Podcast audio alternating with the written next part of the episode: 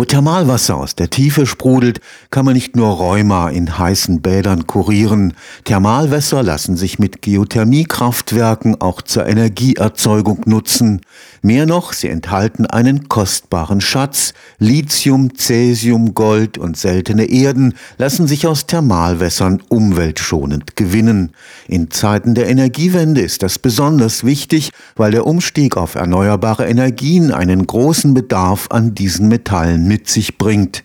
Das Karlsruher Institut für Technologie ist am Forschungsprojekt Brine Mine beteiligt, das hoch in den chilenischen Anden aus den dort zutage tretenden Thermalwässern Lithium gewinnen will.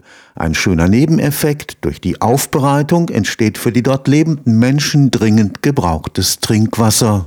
Im ersten Schritt wird das kochend heiße Thermalwasser zur Energiegewinnung genutzt. Dabei kühlt es auf etwa 60 Grad ab.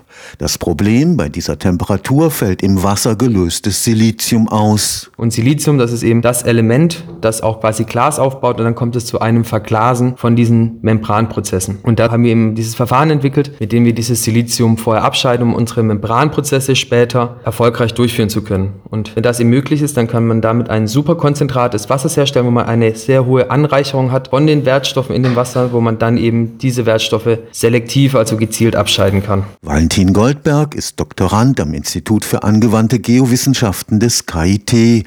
Dort wurde die chemische Vorbehandlung des Thermalwassers entwickelt. Nachdem das Silizium entfernt wurde, wird das Lithium in Filteranlagen gewonnen.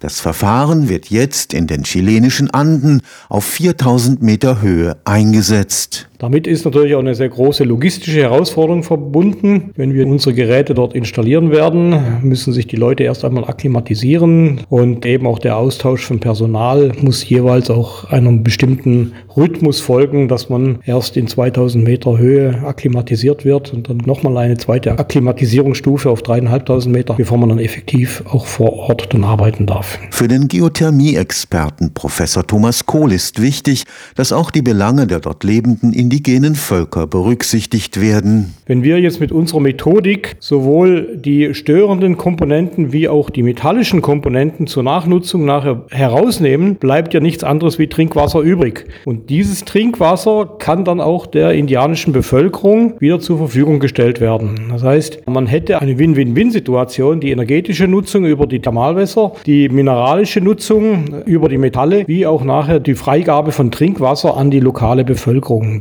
Eine langjährige Zusammenarbeit verbindet die Geothermieforschung am KIT mit den chilenischen Kolleginnen. Koordiniert wird das Projekt vom Fraunhofer Institut für Solare Energiesysteme. Erfolgreich getestet wurde das Verfahren bereits hier in der Region im Geothermiekraftwerk in Insheim. Wir haben eine sehr, sehr gute Verbindung zu Insheim und bekommen eine sehr schöne Unterstützung des dortigen Kraftwerksbetreibers und äh, sind auch dabei, gemeinsame Projekte zu initiieren. Für Professor Kohl kommen durch die Energiewende ganz neue Herausforderungen auf die Geothermie zu. Auf diese muss sie mit möglichst nachhaltigen Verfahren antworten. Die mineralische Verwertung von Thermalwasser ist ein gutes Beispiel dafür. Die Energiewende stellt ganz allgemein riesige Herausforderungen an unsere Rohstoffe. Wir müssen die ganze Rohstoffversorgung komplett umstellen. Der Kupferbedarf wird riesig ansteigen, neben natürlich Nickel und anderen Teilen, die herausgeholt werden müssen. Also die gesamte Rohstoffkette wird sich umstellen. Stefan Fuchs, Karlsruher Institut für Technologie